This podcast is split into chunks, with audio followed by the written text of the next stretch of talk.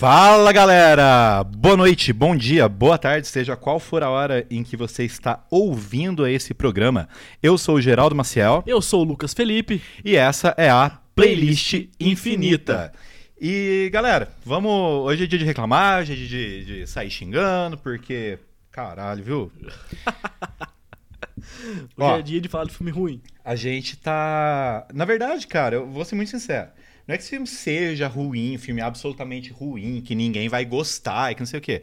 Mas me deu coisa, sabe? Eu acho que o filme tem muito mais problema do que pontos positivos.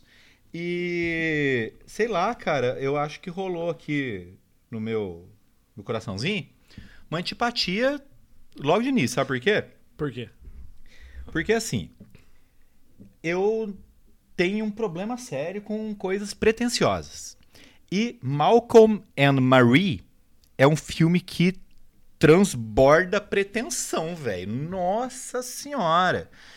É o cara fazendo filme meio que pra mostrar, gente. Olha só, fiz um filme diferente aqui em plena pandemia, filmei em preto e branco. Tô aqui discutindo as relações humanas, tô fazendo um filme metalinguístico, cheio dos paranauê.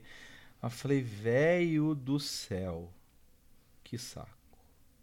Foi- foi- é- era assim, cara, eu não consegui entrar no filme, sabe? Porque assim, o filme que a gente vai falar depois, nosso próximo programa, programa de quinta-feira, meu, fiquei. Nem vou falar que filme é, hein? Surpresa. Fiquei que fiquei.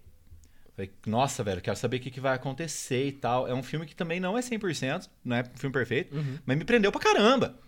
Mas nesse eu fiquei pensando, velho do céu. Sabe qual que é o problema? É, o filme podia até ser pretencioso, mas ele tinha que chegar em algum lugar. É. E esse é o grande problema do filme, porque ele dá várias voltas e pra não chegar em lugar nenhum. Se você é pretencioso, mas justifica sua pretensão sendo foda, ainda vai lá, né? Mas, nossa, velho. Bom, mas enfim, gente, vamos começar a falar do filme aqui. Já, já, já xingamos Não, eu que acho xingar. engraçado porque assim, a gente já começou meio que tacando pau no filme, mas eu preciso falar que eu gostei. Ah, tá, claro. A gente, a É. gente chegou nessa, nessa distinção aí de que você não gostou e eu gostei. Nossa, né? Que eu gostei. Meu Deus, nossa, melhor filme do mundo. Mas assim, eu me identifiquei um pouco com algumas coisas do filme, mas a gente vai debatendo Inclu- isso. Inclusive é um negócio que eu quero discutir já já. Galera, antes de mais nada, fiquem até o final, porque no final de todos os programas nós indicamos duas músicas para nossa playlist infinita.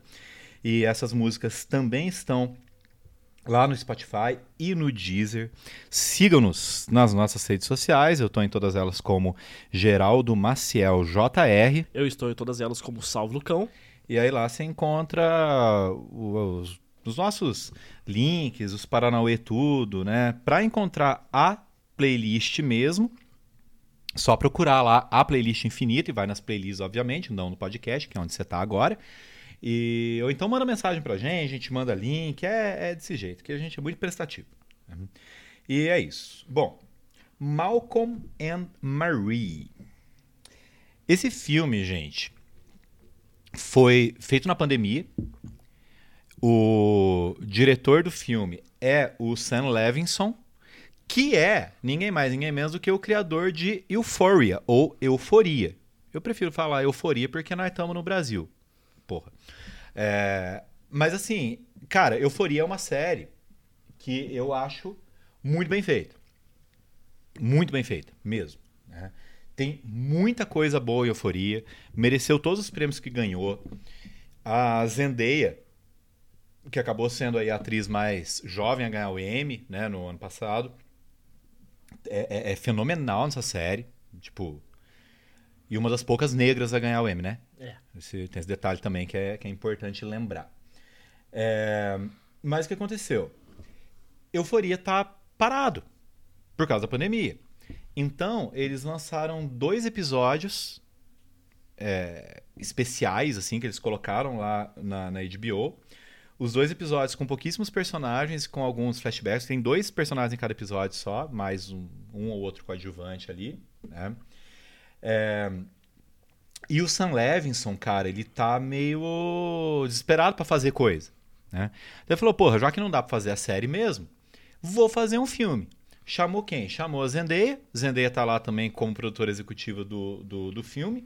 Falar a verdade, nem lembro se o John David Washington tá também, mas também não me importa. Eu creio que sim. É, né? É, esse filme pequeno normalmente acontece isso, né?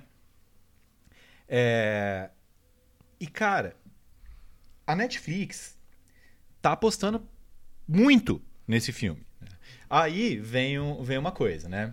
É, tem lá os, os, as categorias pelas quais o estúdio indica o filme para apreciação no, pela academia.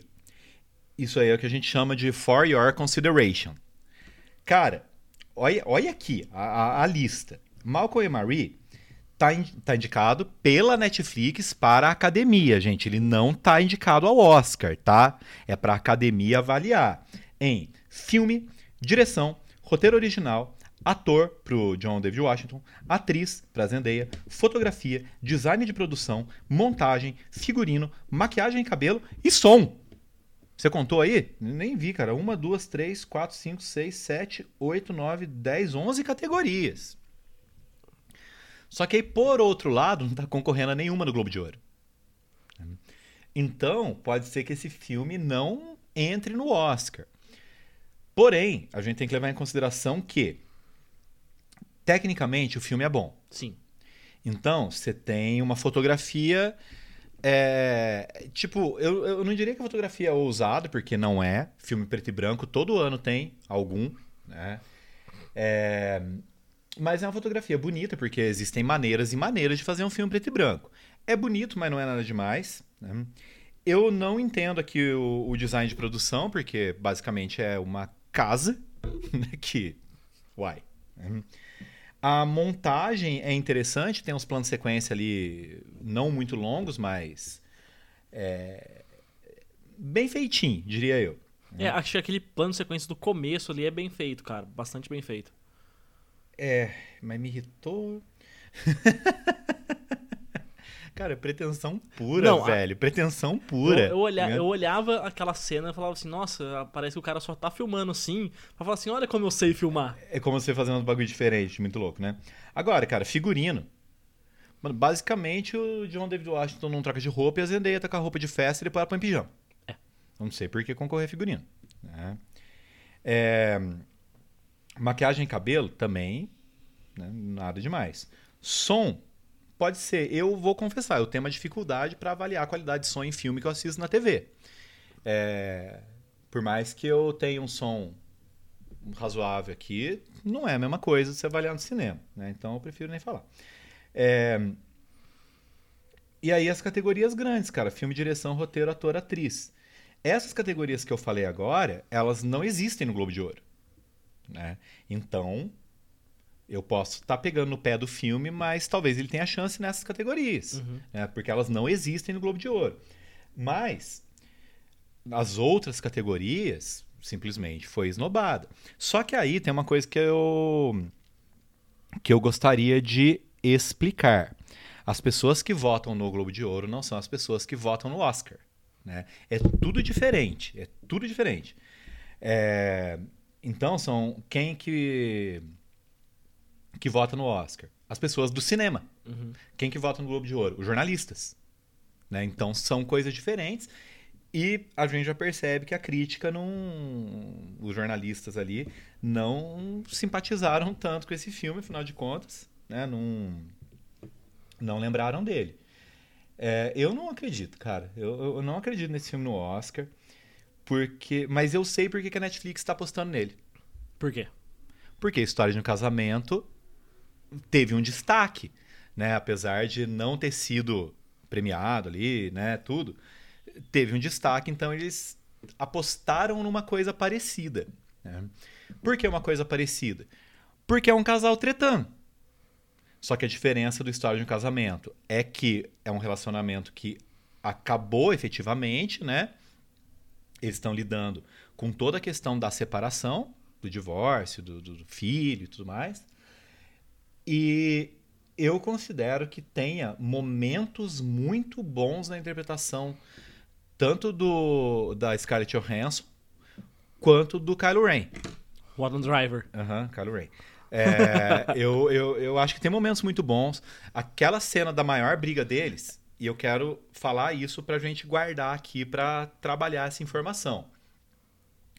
A maior briga deles no história de casamento, se você não assistiu esse filme, assista, porque eu particularmente achei muito bom, muito intenso. Nossa, achei bom pra caramba também. e você cara. vê que o Adam Driver, velho, ele tá realmente emotivo. Ele tá xingando a Scarlett Johansson. E eu não lembro o nome dos personagens, tá? Hum, Nem pensei em Nossa, anotar aqui. Realmente não É, lembro. Mas ele tá xingando, mas ele tá xingando porque ele tá descontrolado, nervoso. Ela também fala coisas pra ele que, que não são legais e tudo mais. Mas a gente entende que eles estão passando por um momento absurdo na vida, né? E nesses momentos absurdos, muitas vezes, tanto o homem como a mulher, aqui, né, não tô colocando isso em discussão, todo mundo fala coisas que não deve. né? Fala, você ofende o outro e tudo mais. Você joga tudo na cara o que tem pra jogar ali. Até o que não tem. esse, que é o grande problema. Porque às vezes você fala até o que não, Não não, aconteceu e são as invenções que a gente faz na vida, na cabeça da gente, né? E esses momentos são pautados pelo quê? Pelo descontrole. Uhum. Eles são pautados pelo descontrole, né? Tanto que se você for uma pessoa minimamente decente, você se arrepende de ter dito certas coisas depois Sim. né? E como é que você fala quando você tá nervoso? Você erra tudo. Você vai gaguejar. Você vai falar um negócio que era outra coisa que você tinha falar. Você erra a palavra. Você- É, o que acontece. Expressa da forma errada. Você quer falar um Nossa, negócio, fala tudo errado. Depois. Exato. Porque daí isso abre pra interpretação. Ah, então você tá falando isso. Não, eu não quis falar isso, eu falei isso. E, mano, e baba se, e os cambá Se quatro. for. Que, que o Adam Driver faz pra caramba quando Nossa ele tá chorando. senhora, lá, né? Com aquela tadinho tamanho daquela nareba Johansson. dele também. Nossa, mas ó. Afogou É. coitada. Mas, se eu quero ver uma briga de casal no cinema, eu quero ver uma briga em que eu acredite. Putz, cara, é, é desse jeito mesmo, né? Mas, enfim, vamos lá. Antes de falar da briga deles, então, porque basicamente o filme é uma grande briga, é uma grande DR, né? O Malcolm e Marie, no caso. Você viu que eu tô falando certo o nome toda vez? Sim. Uma Parabéns, porque até semana passada era Malcolm e Marie. É, mano, mas eu não consigo. Eu leio esse nome e falei, pô, tá merda, velho. Na minha cabeça só vem Marie, porque é francês, né? Ela não chama Mary. Né? Devia chamar Maria, ficava mais fácil pra gente. É, mas enfim. Eu, eu, eu, Marcos e Maria. eu preciso parar, velho, de implicar com esse filme, mas tudo bem. Vamos lá. O Malcolm é um cineasta que tá ali dirigindo seu primeiro filme grande, pelo jeito, né? E eles acabaram de vir da premiere do filme. Volta lá pra casa e a Marie, também conhecida como Zendaya, vai lá, ah, vou fazer aqui um macarrão com queijo. Um mac and cheese que os americanos adoram. Faz lá o macarrão. E aí, você deve ter reparado isso. Ele não percebe, ele demora uma cara pra perceber que ela tá puta das calças. Por quê? O cara é muito egocêntrico, velho. Ele é muito voltado pra si mesmo. O que interessa é o filme e tudo mais. E o filme que ele fez, que teve premiere, que não sei o quê. E justamente, é, eu acredito que seja por conta dessa, desse egocentrismo dele, que nem lembra de agradecer a ela. E ela tá brava por causa disso. Ele agradeceu a todo mundo, agradeceu a 800 mil pessoas. Mãe, cachorro, periquito, papagaio. Exatamente. Mas não falou dela, não falou nada. Pronto. É motivo para uma briga? Bom, conhecendo o ser humano, é, É. né? Seres humanos de com um pouco mais de elevação ali espiritual, talvez, não brigassem por causa disso, entendessem e tudo mais. Mas a gente sabe que isso é um motivo que poderia levar as pessoas a brigarem mesmo. né? Beleza. Mas o que, que eu falei no começo aqui da nossa conversa? Isso deveria levar a algum lugar. E não leva. Cara, quando eu tô assistindo o filme, no que, que eu vou pensar? Aqueles personagens sofreram alguma transformação? Isso é uma coisa que eu vou que eu vou pensar. Segunda coisa, eu sofri alguma transformação assistindo o filme? O, filme tocou de alguma maneira? Cara, pra mim não aconteceu nem uma coisa nem outra. É, eu acho. A cena que mais me tocou. Mas não é que me tocou. É o lance da identificação de você chegar de, alguma, de algum lugar. No caso, pra ele era um, um momento muito importante. e a pessoa tá lá com aquela cara de cu fechada. Uhum. Que- Aí você fica, o que aconteceu? Ah, não aconteceu nada, depois a gente conversa.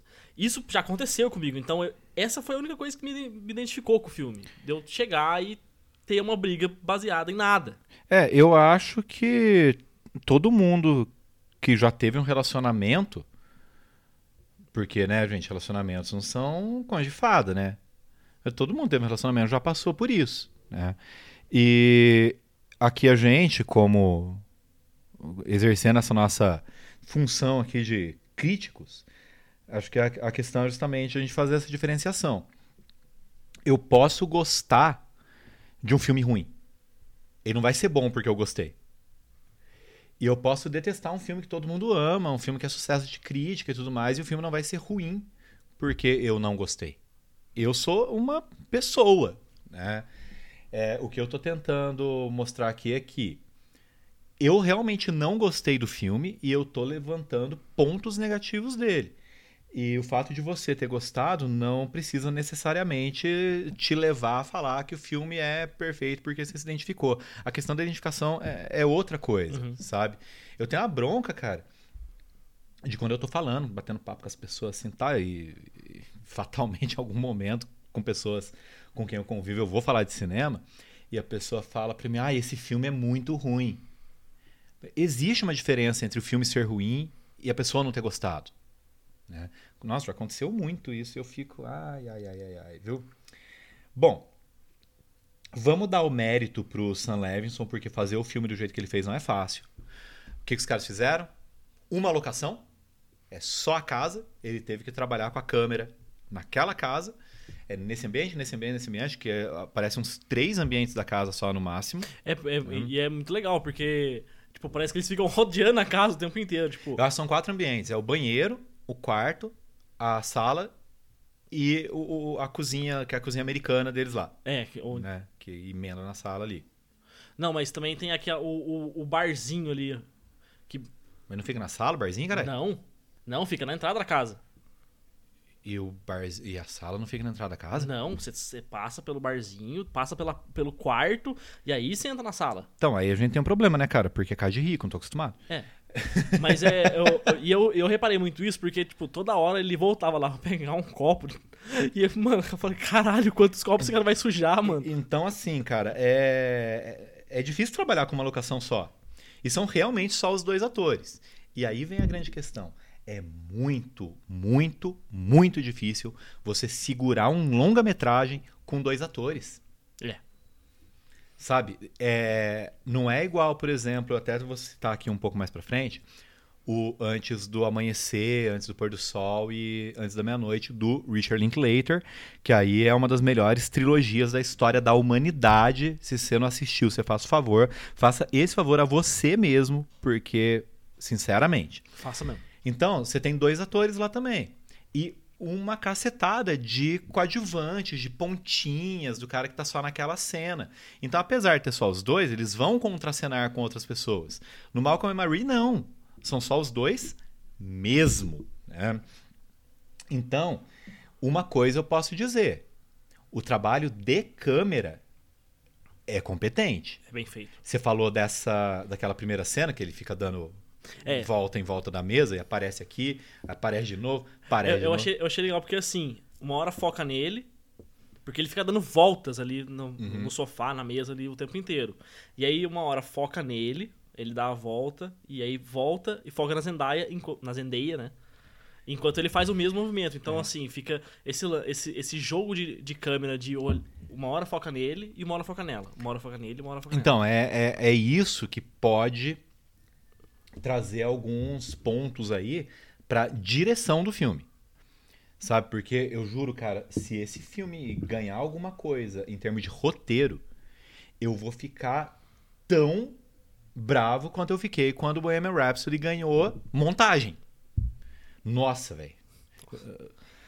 Eu vou. É que não tem como eu pular da sacada aqui, mas eu pulava. Mas enfim. É, então, assim, cara, isso não dá pra negar. O trabalho de câmera é bem feito, explora bem essa única locação. Como eu falei antes, a fotografia preto e branco é bonita, mas ela não é funcional. Por que, que ela é preto e branco? Não tem motivo. né? É só pra deixar o filme bonito. Exatamente, né? Porque você pensa, vamos pensar algumas coisas aqui. Guerra Fria, esse acho que você não assistiu. Eu tenho baixado, mas eu. Baixado não, eu tenho. Aham. Entendi. Tá na, entendi, tá- tá na minha entendi, lista, tá na minha entendi, lista, eu vou assistir, tá na minha lista. Cara, Guerra Fria é um filme que eu. Não sei por que eu não comprei ele ainda, provavelmente porque eu não vi o DVD pra comprar. Eu costumava comprar DVD em loja, né? Uhum. Então ainda não peguei o hábito de comprar DVD online. Mas eu preciso comprar esse filme, é um filme que eu acho lindo. E por conta de ser uma história que se passa no passado e ser uma história longa, acompanhando a vida daqueles dois personagens, é um preto e branco muito funcional. Ele, ele, ele encaixa muito na narrativa. Outra coisa, Roma. Por que, que Roma é preto e branco?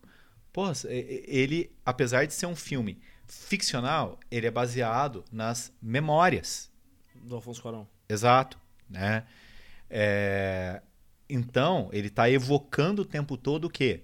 Sensação de passado. Então, é um preto e branco justificável. né? O artista é- tem que ser preto e branco aquele filme, porque além de tudo ele é mudo. Ele é uma homenagem ao cinema dos anos 20, sabe? Então, tem que ser preto e branco. A lista de Schindler. A lista de Schindler ainda tem um plus, né? Porque o Spielberg vai lá e enfia um vermelho no meio de preto e branco na hora que é pra você pensar morri. Nossa senhora. Aquela menina do vestidinho verde. Nossa, vai dar vontade de chorar de lembrar. Nossa senhora, agora fiquei mal. Aí você lembra de todos esses filmes que são bons? Aí você pensa, por que, que essa desgraça é preto e branco, velho? Porque é pretencioso, porque quer ser bonitão, quer ser É. diferente. Cara, e assim, eu tô falando isso, gente, pelo amor de Santa Querupita, eu não estou colocando aqui uma verdade absoluta sobre o filme. Né? Vocês podem gostar à vontade do filme. Na, na crítica do PH Santos, no canal dele no YouTube, ele elogiou pra caramba o filme. E ele dá os motivos pelos quais ele gostou. Então, gente, a crítica, apesar de tudo, ela é subjetiva também. né? É, o que interessa é, estamos justificando. Né? Não vão sair xingando a gente aí, principalmente eu, né? Não, não me xinga, por favor. E né, só porque eu não gostei do filme e você gostou porque você se identificou com o negócio. né? Aqui, ó, o, o Lucas tá aqui nem me xingou, ele gostou do filme porque se identificou e nem tá me xingando nem nada. É, É. Mas você já me xingou hoje. Eu xinguei. Por que mesmo? Ah, não lembro. Ah, Mas aconteceu. Mas foi alguma coisa que você fez de errado. Ah, não, mas isso eu tô falando sempre. Ah, mas esse deve ser por causa da música do outro. é, do- pode ser. Surpresa no próximo programa, gente. É, mas enfim. O... Agora, meu querido amigo, me conta, fala, fala aí a sua opinião mesmo, de verdade agora. Vamos deixar você falar primeiro aqui, porque senão eu vou, vou continuar xingando. O que, que você achou das atuações? Olha, eu queria começar pela Zendaya. Porque, assim, eu acho que ela, ela é o melhor do filme. Além do, além do, da- da- do trabalho de câmera ser bem feito, tudo mais, eu acho que a Zendaya, ela é o melhor do filme. Ela, o personagem dela é muito bem... é, ela interpreta muito bem a personagem. Né? Ela, Eu acho que o trabalho de construção da personagem dela, eu não sei, eu posso estar aqui também de má vontade, mas eu acho que se deve muito mais a ela do que a direção. Sim. Então, eu, eu gostei muito da personagem dela. Eu acho que ela consegue demonstrar bem ali o, o que ela tá sentindo, por que, que ela tá sentindo aquilo, Sem exagero. sem exagero. Sem exagero, a personagem dela é mais contida. E uma coisa que você pode perceber vendo os outros trabalhos da Zendaya é que ela faz uma coisa que é fenomenal para um bom ator. Principalmente um bom ator de cinema. Interpreta muito com o rosto. Uhum. Muito expressiva. A questão é, o que, que seu rosto está dizendo? Sem exagero. né? Só um adendo aqui sobre a Zendaya, nesse filme. Pra quem assistiu Euforia, cara, é para mim a personagem dela é a Rue de Euforia, que cresceu, passaram ali alguns anos, ela largou as drogas e casou com um mano que ela conheceu aí, sabe? Pra mim é isso, porque eu ia pensar isso de qualquer maneira, mas além de tudo é o Sam Levinson, é o mesmo diretor, é o mesmo criador. né? Então, pra mim é isso, cara, porque a história é de uma menina que se envolveu com droga quando era jovem, que não sei o quê, que agora tá limpa, porque tarará, tarará, tarará. E a Rue do, do Euforia é o quê? É uma menina drogada que dá essas coisas. Nossa, bati até a mão no microfone aqui, ó, pelo amor de Deus. É, então, cara, pra mim esse filme é uma continuação mal ajambrada de Euforia. Porque Euforia tá na primeira temporada ainda. Sim. Nem, nem começou a segunda, né? Então, a, a Rue é adolescente lá ainda tal, né? E não é uma série que promete ter 850 temporadas, porque os caras não são loucos, eu acho, de fazer uma série tão longa. A HBO costuma ser um pouco mais pé no chão pra fazer as coisas, né? Então, pra mim é isso, cara. Sabe? Mas. e não é por causa da interpretação dela, é por causa da história do personagem, mas realmente eu concordo. Zendaya é a melhor coisa do filme. Em contrapartida, Eita porra. temos ali o personagem do John David Washington, que é um ator que eu venho assistir aí é, Infiltrados na Clã, assistir, assistir Tenet, que são interpretações assim, eu gosto muito de Infiltrados na Clã, eu acho uma boa interpretação. Tenet, Não, ele faz... Infiltrado na Clã é um, é um bom filme, tipo, dificilmente você acha, coisa pra reclamar daquele filme, a interpretação dele tá muito boa mesmo. Em Tenet ele tá ali fazendo, tipo, não, não, não faz uma grande atuação, mas, Mas, também não... mas ele não, não faz uma grande atuação porque não tem que fazer, né? É, O, o, o Christopher Nolan, ele não quis trabalhar personagem naquele filme. Nenhum personagem ali é complexo. É tudo um personagem raso do caramba o comple- mostrar complexo ali são os, os efeitos especiais, né? especial. E a história. Mas nenhum personagem é complexo. O cara não tem nome, velho. O cara é o protagonista. Ah, toma banho. Então não exige muito do ator. Nem dá pra você julgar se o cara tá atuando bem. Mas nesse filme, eu realmente não gostei do personagem dele. Realmente, assim, é, a gente até falou aqui aquela cena horrorosa dele comendo macarrão, tudo de qualquer jeito. Mano, mano. Nossa, mano. é um negócio. É, é- é tipo o diretor falou pra ele, cara, mostra que você consegue ser um porco comendo macarrão, meu amigo. E o cara come macarrão de um jeito que eu nunca vi um ser humano normal comer. O cara tá sozinho lá e soca o, o- o garfo na, na tigela lá que ele tá comendo, que ele tá comendo uma cumbuca, né? Um, um bowl de, de macarrão. E vai socando negócio e cabe mais macarrão na boca dele. Tá comendo lá, comendo e respirando e tudo ao mesmo tempo. Falei, velho, por que, que alguém come desse jeito? Parece louco. É só pra mostrar que ele sabe comer macarrão que nem um ogro? O cara vai fazer Shrek, então. Não vai fazer Malcolm Marie, caramba. Mas ah, a, a cena. Tem duas cenas dele que. hum, Assim, me fizeram ficar muito confuso. Porque a cena do banheiro. Ele Crê em Deus Pai. Cara, é uma cena assim que ele claramente tá ali falando o que ele tá falando com intenção de, de machucar a Zendaya. Diferentemente do que a gente acabou de falar sobre o personagem do Adam Driver. Sim. Porque ele fala as merda pra Scarlett Johansson porque ele tá machucado, ele tá descontrolado ali emocionalmente, né, e tudo mais. E o Malcolm, nesse filme, ele é, é frio. Naquele momento ele é frio. Cara, é, é uma, uma das coisas assim que se fosse eu ou se fosse alguém fazendo comigo, eu falava, mano, isso é- foi a coisa mais desnecessária que alguém já pôde fazer numa discussão Cruel, né? que eu já vi na minha vida. Foi com- completamente cruel, completamente frio. Em contrapartida, a cena em que ele recebe a, a primeira crítica do longa dele é uma das coisas mais. hum, Assim, não, não sei nem descrever, porque. A palavra que vem na minha cabeça é estapafúrdia. Caricato, é uma coisa. Assim. Meu, juro. Não dá pra entender, porque quando ele tá ali falando com a pessoa que técnica assim, ele ama, que ele diz que ama, ele tá super frio. E aí, quando ele recebe uma crítica, ele vira o capeta, E velho. uma crítica que nem foi negativa. É, uma crítica boa ainda. Ele vira o Tanto, demônio, tanto cara. que ela fala pra ele, né? Nossa, mas você fica assim com uma crítica boa, imagina se vier uma ruim, né? Então, é. É uma, uma coisa assim, não dá pra entender o, o, o personagem, porque uma hora que ele tá ali conversando com a esposa dele, namorada dele, ele tá super frio e calculista ali. E quando ele recebe uma crítica boa do filme dele, ele vira o diabo, velho. Então, isso faz a gente perceber que a personagem da Marie, ela tem mais camada. É mais interessante.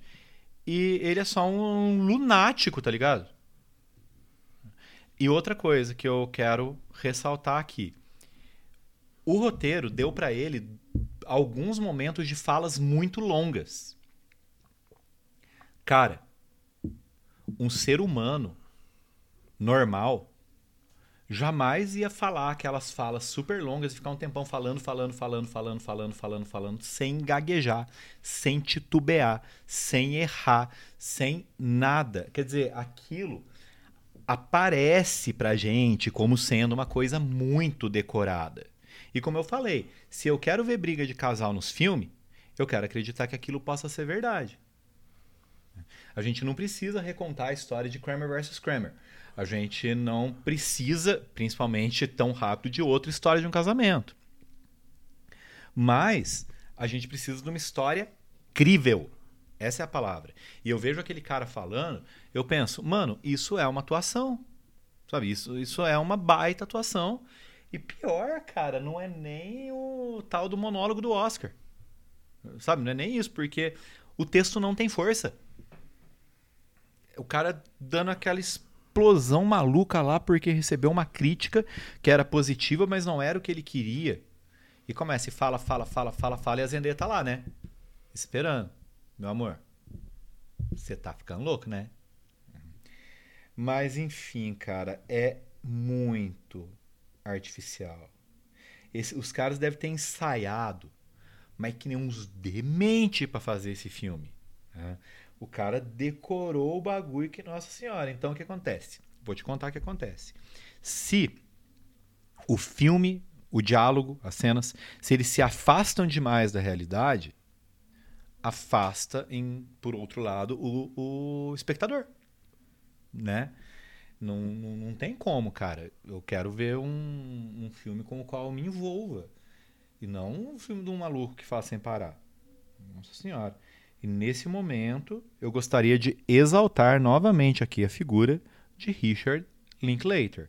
Porque se é um cara que sabe escrever diálogo e sabe dirigir os personagens para é, dar vida a esses diálogos, é ele. Então vocês façam um favor e assistam antes do amanhecer. Depois vai assistir antes do pôr do sol. Depois vai assistir antes da meia-noite, porque é desse jeito que funciona. Fica... Inclusive, eu assisti o, essa, essa trilogia há uns dois anos. Depois que eu assisti Antes do Amanhecer, meio que foi um filme que mudou um pouco a minha visão de, do que deveria ser um, um encontro. Ou, meu, eu passei a ver as coisas de uma outra forma. Foi uma experiência que, que me mudou como pessoa. É, entenda assim, gente, a gente dá indicação todo final de programa de música, mas no meio do programa vai as indicações de filme também. Essa é a indicação fundamental para vida, cara. Se tem uma trilogia que deve ser assistida, é a trilogia do antes, que as pessoas que são frescas chamam de trilogia before. Mas aqui a gente fala português. Bom, e assim, como o Malcolm é um cineasta, a gente já entende na premissa que o filme é metalinguístico. Uhum. É, então, é, é um aspecto interessante do, do filme. E, inclusive, é esse aspecto metalinguístico que rende a melhor cena do filme todo, que é a cena da faca. Só que, assim, eu não sei nem se as pessoas que estão ouvindo esse programa aqui vão querer assistir o filme depois do tanto que a gente falou mal. Eu não sei se a gente consegue influenciar as pessoas dessa maneira. É, mas, de qualquer forma, eu não sei. Falar da cena da faca seria dar o único spoiler que o filme poderia ter. Porque como o filme sai do nada e vai para lugar nenhum, você não tem spoiler dele. Mas essa cena seria o único. Então eu acho melhor a gente só falar que a cena da faca é a melhor cena do filme. E, nossa, é. Aquela hora foi a única hora que eu fiquei tenso. Eu também. Eu também. Foi a única hora que eu falei, nossa, pé. Agora eu vou. Eu falei, vou olhar, agora vou ver. O que tá acontecendo aqui? Agora, agora eu vou ver até o final. Deu, deu uma mudada de, de clima deu. aqui no filme, rapaz. E por que, que deu uma mudada de clima no filme? Porque a Zendaya tá atuando pra caramba. Mesmo num filme que não proporciona muita possibilidade para ela. Ela tá atuando bem, cara. Não, não, tem. Não tem o que, o que questionar nela. Zendaya já provou por A mais B que é uma baita atriz, né, cara? Que tá despontando aí, daqui a pouco vai vir uns papel bom para ela. Eu achei que esse ia ser o grande papel dela. Né? Porque fazendo um drama e tal. Porque até agora ela teve um, um baita papel na televisão. Né? Porque os papéis dela no cinema ainda são meio mais ou menos, né? A Mary Jane ali, que não chama Mary Jane, no Homem-Aranha. É, a coadjuvante no Rei do Show. Né? Mas eu, eu juro, cara, eu fui assistir esse filme achando, cara, esse vai ser o grande papel da Zendaya. Mas não é, não. Ela vai fazer muita coisa boa ainda. Ela entrega um papel, mas não é o grande papel dela. Não é, porque o filme não deixa, né? Pra você ter um grande papel, você tem que ter um grande filme. Uhum. Não adianta você pegar, nossa, ela é uma excelente atriz, é uma atriz que não sei o quê, mas se o filme não faz ela ficar grande, fica difícil, porque um ator ou uma atriz carregar o filme nas costas também, né? É, é- é muito, né? Muita responsabilidade, quando na verdade o filme é do diretor, né? É isso. Cara, tá satisfeito? O que, que você acha aí? Quer falar mais alguma coisa? Eu não quero falar mais nada, não. Não, acho que tá. A gente já, já detonou bastante o filme aqui. Tá bom. Agora, tem uma outra coisa boa nesse filme. Tem uma coisa aí que eu achei muito boa nesse filme. E essa coisa vai ser a minha indicação, que é a música I Forgot to Be Your Lover, do Robert Cray. Cara, eu achei essa música linda, velho. Você chegou a ouvir, tipo, ela inteira ou você só ouviu ela não, no eu filme? só vi no filme. A hora que a música tava tocando, é uma cena que o John David Washington tá sozinho na, na- no sofá, né? Também conhecido como Malcolm. Ele tá sozinho. E aí tá tocando a música, a música é diegética, né? Ela tá tocando no filme mesmo. E eu comecei a prestar atenção na letra, falei, cara, que música bonita. né? E aí eu fui procurar. Eu fiz uma. Cara, pra você ver como o filme não me prendeu. Eu parei o filme. Eu parei o filme e eu não assisti o filme de uma vez. Eu parei porque eu tava com a letra da música fresca na minha cabeça e eu fui pesquisar a letra na internet pra ver de quem que era. Robert Cray é um, um músico de blues. Quer dizer, a informação é meio óbvia porque a música é um blues, né? Ele é de uma geração mais nova ali. Ele começou a carreira dele, se não me engano, o primeiro disco é de 1980. Eu não conheço a obra dele, é, mas tá lá pra, na, na minha lista para eu ouvir mais, porque eu realmente gostei. Achei a, a, a letra dessa música muito bonita. E eu acho que ela tem muito a ver com o personagem mesmo do Malcolm, porque eles são namorados ou marido e mulher, não entendi muito bem. Eles são namorados que moram junto, eu acho, né? É, eu acho que é alguma coisa assim. Acho que eles não, não são casados, É. né, não. E todas as cenas do, do, do Malcolm, cara, eu só ficava pensando nisso. O cara não, não lembra que ele gosta dela? Porque, mano, quem que gosta e fala as coisas que ele falou pra ela na- lá no banheiro? Pô, quem gosta não fala um negócio daquele, não é possível, cara. Não tem como você gostar daquele jeito. né?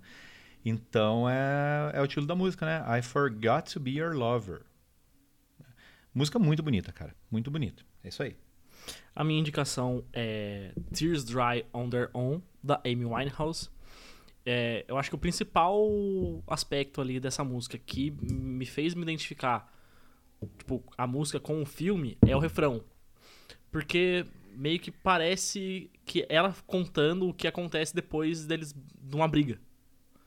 Tipo, ele vai embora, o sol se põe e eu me fecho e minhas lágrimas secam nelas mesmas.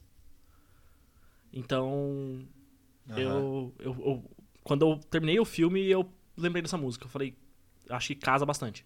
Cara, eu ouvi a música depois que você é, indicou. Eu achei ela muito bonita, cara. É. Foi muito bonita também. Essa é, é um, é um dos singles da, do, do disco Back in Black da. Então, eu não sou conhecedor de Amy Winehouse, né? Não é uma artista assim que me que nunca tenha me chamado a atenção, embora eu saiba do talento dela e tudo mais. É, não é o tipo de som que eu vou atrás pra ouvir. Então eu conheço Rehab, obviamente, talvez alguma outra que eu não saiba o nome. Essa música eu não lembro de ter ouvido, mas eu achei muito bonita. Achei, achei muito bonita mesmo. Eu quase ouvi o disco inteiro dela. Foi por um pouquinho sim. Eu acho que você deve- deveria. Acho que acho. todo mundo deveria ouvir. Não, eu acho também. Eu só não ouvi porque provavelmente na hora eu tava com vontade de ouvir outra coisa. Mas eu acho também. Eu ouvirei. Ouvirei esse disco. Eu acho ele bem bacana. É, ele bem bacana, não. Acho essa música bem bacana. Talvez eu ache o disco bacana também. Menos Rehab, porque cansou já, É. né? Já deu. Tem umas músicas que, pelo amor de Deus, quando você nem conhece direito a, a- a cantora e você ouve a música a exaustão, cansa, né? Não, que, que não dá mais. Mas é isso, gente. Eu espero que vocês tenham gostado. É, Tem gente que gosta de ver as críticas só pra ver o- os críticos falando mal, né? Uhum. Então, talvez vocês tenham gostado desse programa sim. Nos vemos daqui a pouco. Nessa semana ainda a gente vai soltar o programa sobre relatos do mundo e nos vemos lá. Abraço pra vocês. Um beijo, até a próxima.